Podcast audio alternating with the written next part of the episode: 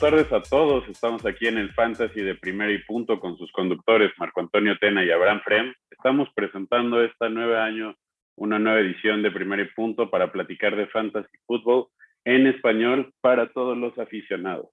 En este caso, pues vamos a estar haciendo análisis de la agencia libre, todo lo que viene camino a la temporada. Abraham y yo estaremos platicando de los cambios más importantes que se han realizado a través de, la agencia libre en una temporada que en sí parece que está prácticamente borracha, ¿no, Abraham? Sí, hola a todos, hola Toño. Este, ha sido una eh, pretemporada muy interesante, ha habido muchos cambios, eh, gente grande se ha ido a, diferentes equipos y con mucho impacto en fantasy, eh, jugadores que, que impactan bastante en, ahora sí que en nuestras ligas. Claro que sí. Hoy la, la, noticia del día de hoy, 23 de, de, marzo, fue que Tyreek Hill sería cambiado a los Miami Dolphins, pero antes de platicar un poco de eso, vamos con el experto de la AFC del Oeste, que eres tú, como gran fanático de los Raiders que eres, para platicar un poco sobre el intercambio de Davante Adams a los Raiders, que en sí fue cambiado después de haber recibido una oferta por más dinero de los Green Bay Packers. Platícanos un poco de tus opiniones y para poder platicar un poco más también de las implicaciones de esto en relación con la renovación de Aaron Rodgers por cuatro años y 240 millones de dólares garantizados. Pues esta fue una gran noticia para, para todos los aficionados que estamos de Las Vegas. Creo que eh, desde el experimento de Antonio Brown eh, no hemos tenido un verdadero receptor eh, número uno, como es Devante Adams, que es probablemente el mejor de la liga ahorita. Eh, Derek Carr nunca ha tenido un, receptor de ese calibre y creo que ahora con Davante Adams, Hunter Renfro y Darren Waller, pues ahora sí no habrá excusas para Derek Carr. Creo que es el año donde tiene que dar ese paso, demostrarnos que es bueno y que tiene las armas. Y pues creo que los Raiders se reforzaron muy bien en una división que con la noticia de hoy, que esa de Tyreek Hill, como que recibió un golpe Kansas, pero aún así creo que es una división muy cerrada y que cada partido va a estar muy interesante entre estos equipos. Bueno, pero a ver, vamos a platicar un poco de las implicaciones de Fantasy. Platicaste lo que significaba esto para Derek Carr, es prácticamente un ultimátum para demostrar que tiene la capacidad de ser un coreback titular en la NFL, porque sí ha tenido esas oportunidades cuando jugó con Michael Crabtree, cuando jugó con Amari Cooper. Sin embargo, era mucho más joven. En términos de fantasy, ¿qué podemos esperar para la ofensiva de los Raiders? Claro, Darren Waller es un jugador que vive mucho del volumen y con la aparición de Hunter Renfro vimos que el año pasado sus, sus, resultados disminuyeron bastante. ¿Cuál es tu opinión en relación con todo esto? Pues creo que eh, para empezar con Davante Adams, creo que recibe un, eh, un, golpe en su, en su eh, valía, porque Derek Carr, por más que es un coreback decente, no es Aaron Rodgers y no creo que le lance tanto como Aaron Rodgers le daba volumen a Davante Adams. Creo que va a recibir un pequeño golpe. Darren Waller y Hunter Renfro creo que se pueden beneficiar bastante de esto porque Davante Adams va a jalar mucha marca y, pues como dices, ellos viven mucho de lo que es el volumen y creo que ese va a seguir ahí. Hunter Renfro y, Darren Waller van a tener su, su trabajo de corto yardaje, pantallitas, mientras Davante Adams les va a ayudar a extender un poco el campo.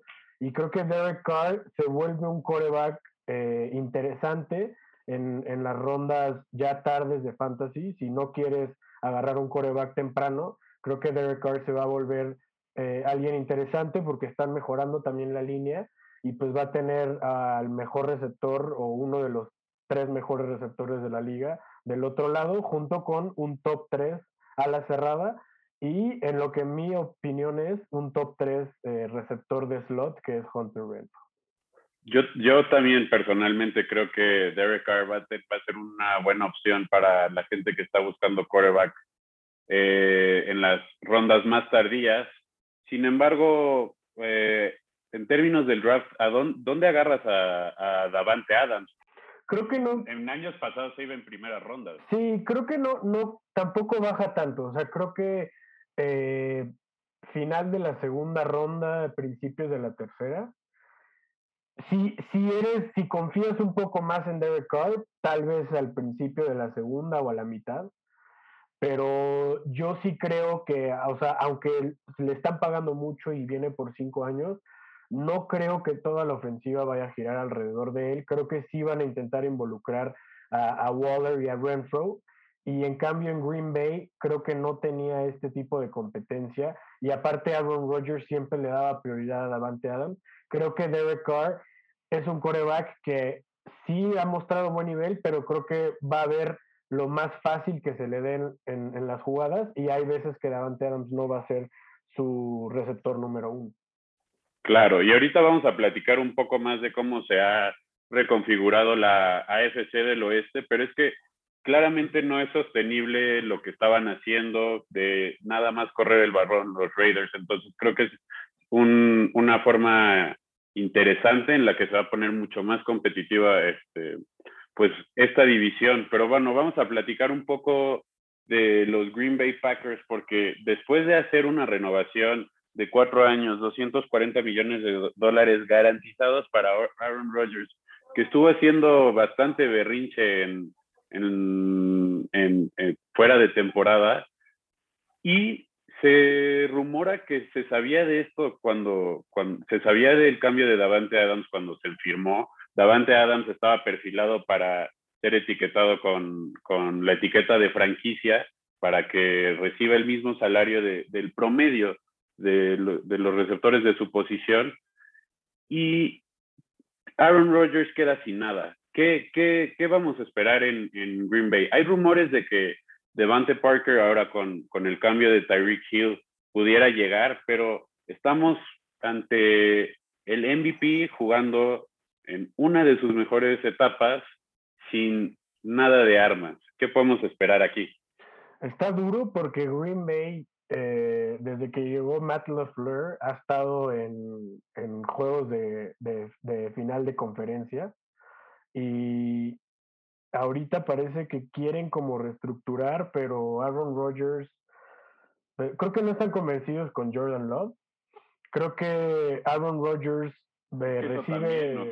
no, no, están, no, están convencidos con él, o sea, si no ya le hubieran dado la oportunidad, no, no se la están dando y Aaron Rodgers creo que recibe una baja muy importante en fantasy, porque le estás quitando, como dije, su mejor arma que veía hasta cuando tenía tres corners alrededor de él, buscaba Davante Adams.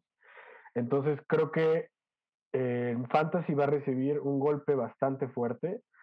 Creo que los mayores beneficiarios aquí son Aaron Jones y este, AJ Dillon, que esta temporada explotó un poquito, porque los van a incluir mucho más en el, en el juego aéreo. Y la verdad, ahorita no hay un receptor de Green Bay en el que pueda confiar eh, sólidamente en fantasy. Creo que Green Bay podría hacer un movimiento que impacte eh, ese resultado. Está todavía OBJ ahí, que no, no se sabe si va a regresar a Rams o no, pero creo que deberían de tirarle a algo de ese estilo porque eh, por más que sí recibes esa primera ronda de Raiders este año con el, con el eh, pase de Davante Adams, creo que no vas a encontrar un receptor en el pick que tiene Las Vegas como para cambiar tu franquicia de la manera que hace Davante Adams o como para que Aaron Rodgers sea algo muy relevante en fantasy. Entonces creo que sí, la ofensiva de Green Bay va a, disminuir un poco porque la defensiva también, el esquema defensivo cuando se enfrenten a otros equipos va a cambiar porque antes tenías a Davante Adams que tenías que preocupar con dos, tal vez tres este, corners. Ahora no vas a tener a esa arma y vas a poder enfocarte más en Aaron Jones, que yo creo ahorita es el mejor jugador de Green Bay. Totalmente de acuerdo. Antes de que pasemos de tema, una pregunta simple y concisa. Para ti, Green Bay cometió un error al firmar, a firmar en ese contrato a Aaron Rodgers? Yo creo que sí. Eh, creo que Aaron Rodgers ya tuvo su, o sea, tuvo su Super Bowl, no ha podido llegar por más que le armen muy buenos equipos. Tal vez no, le han, no lo han tomado en cuenta la opinión de Rodgers como él quisiera y creo que es parte de todo este dilema que hay. Davante Adams tampoco pudo como encontrarse con Green Bay y aparte él tenía deseos de irse a, a los Raiders. Pero sí, creo que, que Green Bay cometió un error en, en ahora sí que retener a Aaron Rodgers y pagarle lo que le pagaron. Bueno, vamos a pasar ahora a la noticia más sonada en el momento. Tyreek Hill fue cambiado a los Dolphins de Miami a cambio de una primera, segunda y cuarta ronda de 2022 y cuarta y sexta del 2023. Habían rumores de que ya se estaban, bueno, las aguas ya estaban un poco turbias entre Tyreek Hill y la organización y se, se, informó que los Jets serían los Jets y los Dolphins serían los primeros equipos que estarían buscando a Tyreek. Al final se dio la noticia de que se fue con los Dolphins y le hacen una extensión para convertirlo en el receptor mejor pagado de toda la liga. Pero yo me pregunto en este caso, ¿es Tua el, el coreback correcto para llevar a Tyreek a ese nivel? No estaba, o sea, no sufre un daño bastante importante en términos de fantasy, jugando al lado de Waddle y jugando este, con Tua. Sí, completamente. O sea, Tyreek Hill cambió, eh, pasó de ser un jugador de primera ronda, híjole, a tercera ronda por mejor que le pueda ir, creo yo. Eh, Tua, a ver, muy, muy fácil. Muy fácil. ¿Te agarras primero a Jefferson o a Tyreek?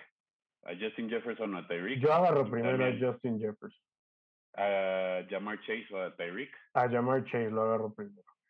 Pues creo que es claro, creo que es claro el impacto que sufre Tyreek. Es que es, todo, cambias de primera, primera ronda. O sea, cambias del mejor coreback de la liga a un coreback con un historial de lesiones importantísimo y que no ha podido dar ese, ese segundo paso.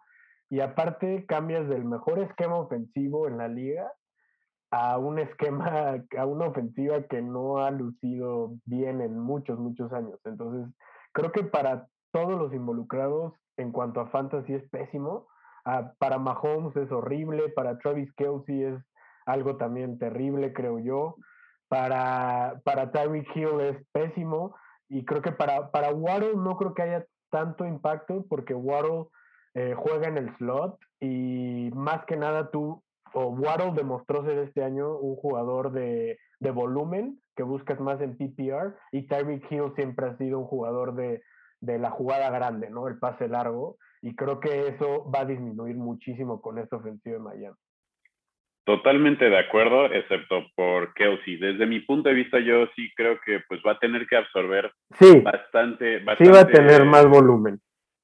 Va a tener que absorber el volumen de Tyreek. Sí, Pero a ver, vamos a, a, regresar tantito a pensar qué, qué pasa por la cabeza de los Kansas City Chiefs, porque también acaban de firmar a Juju Smith-Schuster, que tiene 25 años y ha tenido unas buenas temporadas, pero también ha tenido problemas relacionados con sus lesiones y con como falta de atención que luego le llegan a reclamar.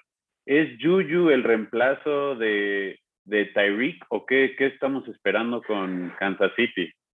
Pues Juju no ha tenido el rol que que, o sea, durante su, su carrera en Pittsburgh nunca tuvo el rol que ha tenido Tyreek Hill, pero creo que, o sea, si, si tú me dijeras qué receptor drafteas primero de Kansas City, creo que tiene que ser Juju. O sea, por más que hemos querido darle año tras año a Michael Hartman como un pase, pues ahorita creo que no, o sea, con esta noticia de Tyreek no creo que Michael Hartman sea el siguiente hombre. Creo que Juju va a ser esa persona. Marcus Robinson firmó con Las Vegas, entonces va a haber mucho más pases este, y oportunidades en esa ofensiva.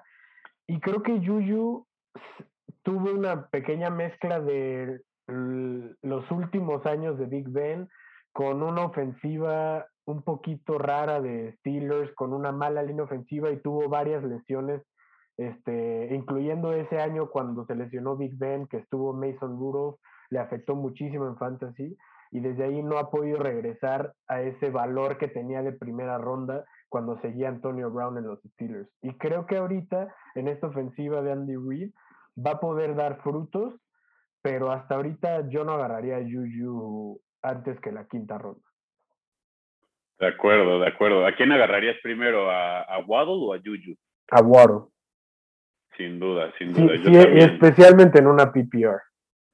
Claro, claro. Waddle es muy dominante y su, sus proyecciones a futuro son, son pues impresionantes, la verdad. Creo que, creo que hay bastante incertidumbre con qué nos puede traer Miami. Yo tengo buenas expectativas por el coach, por el coach ofensivo que, que era el coordinador ofensivo en San Francisco, Mike, este, Mike McDaniel, creo que. Lo, de Miami está interesante. O sea, trajeron a Terry Hill, firmaron a Raheem Mostert, han mejorado. Están mucho a la velocidad, ¿no? Pues sí, están mejorando la línea. O sea, te digo, yo no sé si Tua es el proyecto que quieren hacer a futuro, pero mínimo este año, pues va a tener armas y talento ofensivo alrededor de él. Bueno, antes de que pasemos de tema, hay que destacar que Miami sigue teniendo dos de sus primeras rondas este año. Sí. Tenía tres, entonces, este, pues todavía van a poder seguir armando el equipo y veremos qué nos trae en fechas que, que vengan. Bueno, ahora vamos a pasar con una de las novedades en la NFC del Oeste, y es que los carneros, los Rams, firmaron a Allen Robinson y se deshicieron de Robert Woods por medio de un trade a los Titanes de Tennessee en donde pues es claro que Allen Robinson llega a llenar la posición de Robert Woods, que es dos años más joven que él, y Robert Woods viene de saliendo de una lesión terrible del, del ligamento de ACL, que pues prácticamente lo devalúa totalmente, pero pues yo tengo buenos recuerdos de Robert Woods siendo un, un receptor interesante, dominante y bastante eficiente en PPR. Eh, ¿Cuáles son tus opiniones al respecto? Parece que los Rams van con todo otra vez, están intentando firmar a Bobby Wagner a pesar de que, de que se fue Von Miller a los Bills, ¿no? Sí, eh, este movimiento de Robert Woods creo que era lo más sensato para ellos por el dinero, el, el dinero que todavía le iban a pagar a Woods. Y aparte, como dices, viene saliendo de una lesión importante, que es el ligamento cruzado anterior, y viene este, pues de una temporada donde desde que llegó Stafford como que había puros ojos para Cooper Cup y como que no se sentía en, en flow Robert Woods con la ofensiva. OBJ eh, al, al, final, en los playoffs especialmente, agarró un muy buen rol. Entonces creo que Allen Robinson puede asumir un gran rol en esta ofensiva, importante para Fantasy, siempre y cuando Oro Beckham no regrese a los dos, porque si regresa a los Rams, creo que va a ser Cooper Cup y luego un volado entre todo lo demás.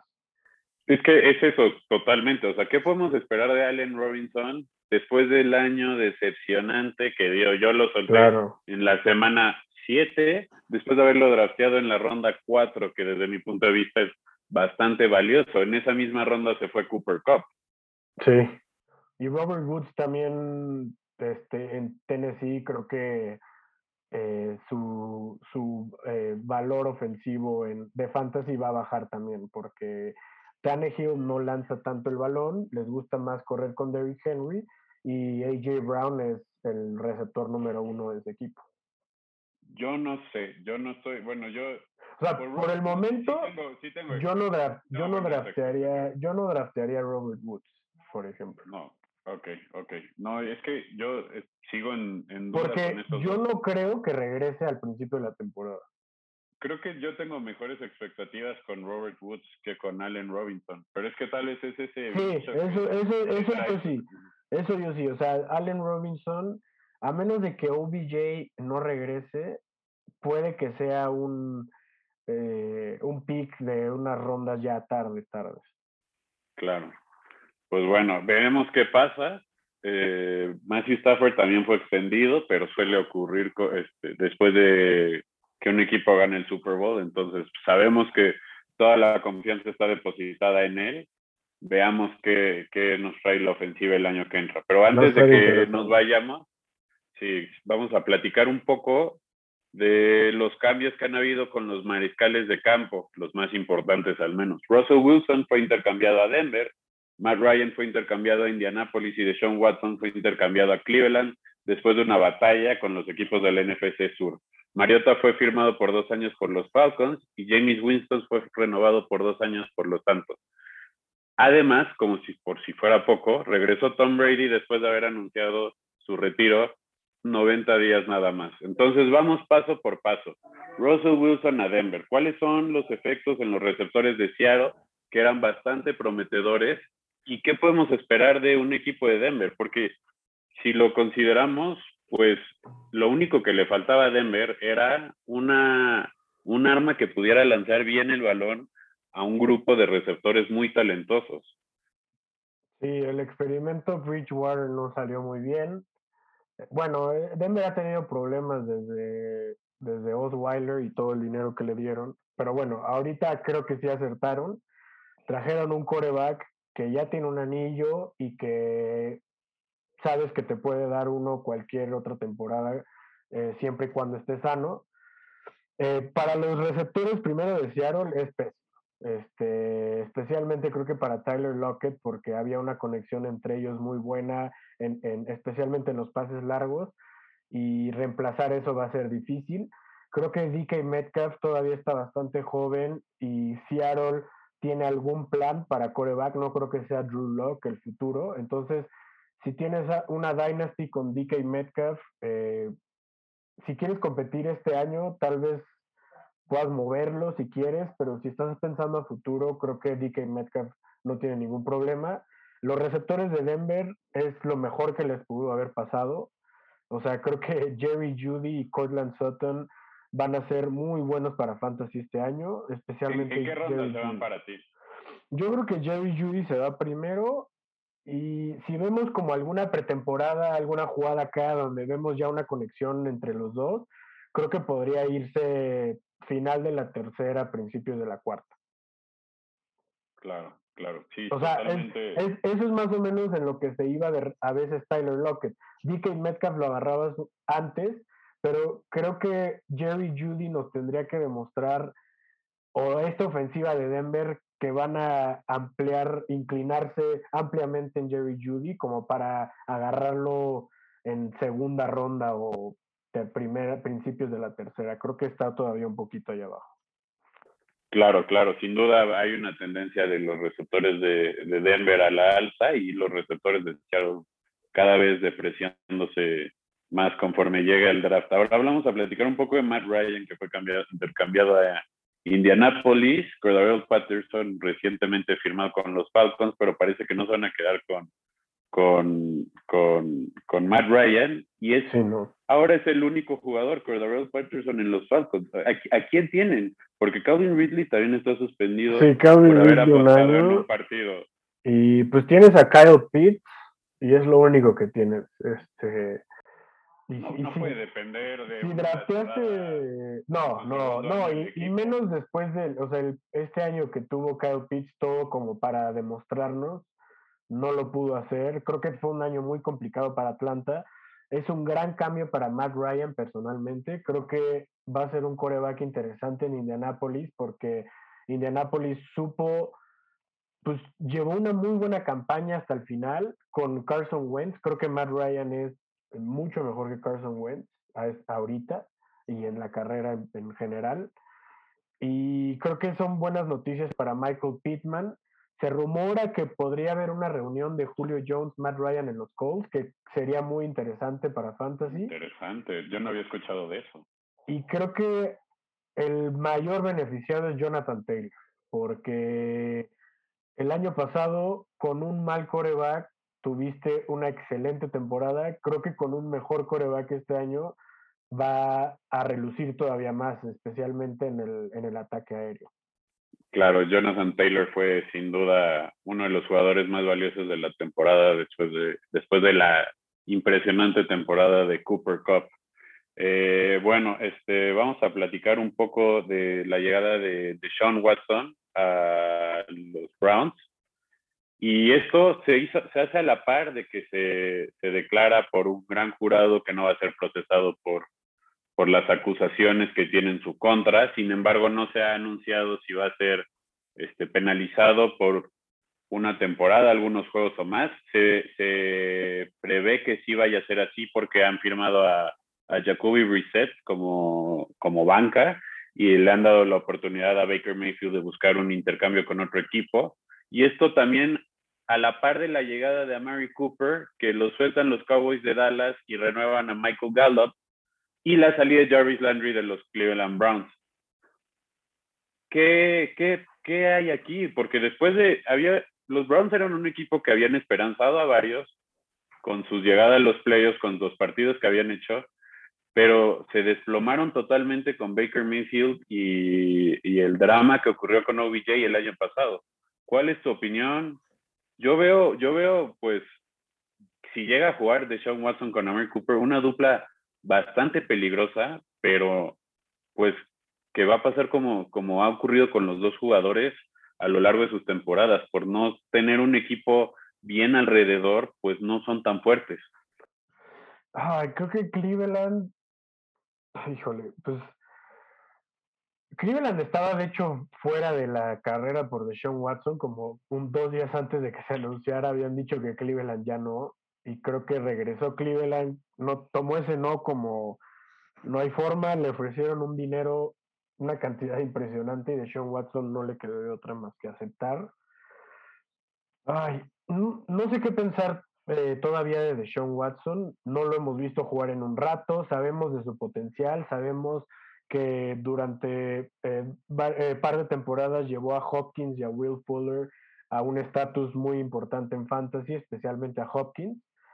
Y creo que a Mary Cooper también, desde que salió de, de, los Raiders con un mejor esquema y un mejor coreback, eh, ha sabido lucir mucho más. Creo que si llega a haber una buena conexión entre ellos dos, este, en cuestiones de fantasy puede ser interesante, pero sigue siendo Cleveland es el equipo de los equipos que más corren el balón en la liga. Tienen a una de la dupla más fuerte en cuanto a corredores de la liga con Nick Chubb y Kareem Hunt. Entonces, aquí sí no sé qué va a quitar, qué va a sumar, porque Nick Chubb lleva siendo un jugador calibre de primera ronda por dos años. ¿Cambiará eso ahora que tienen a un, a un coreback élite? ¿O seguirán con, con su religión, su cultura de correr el balón?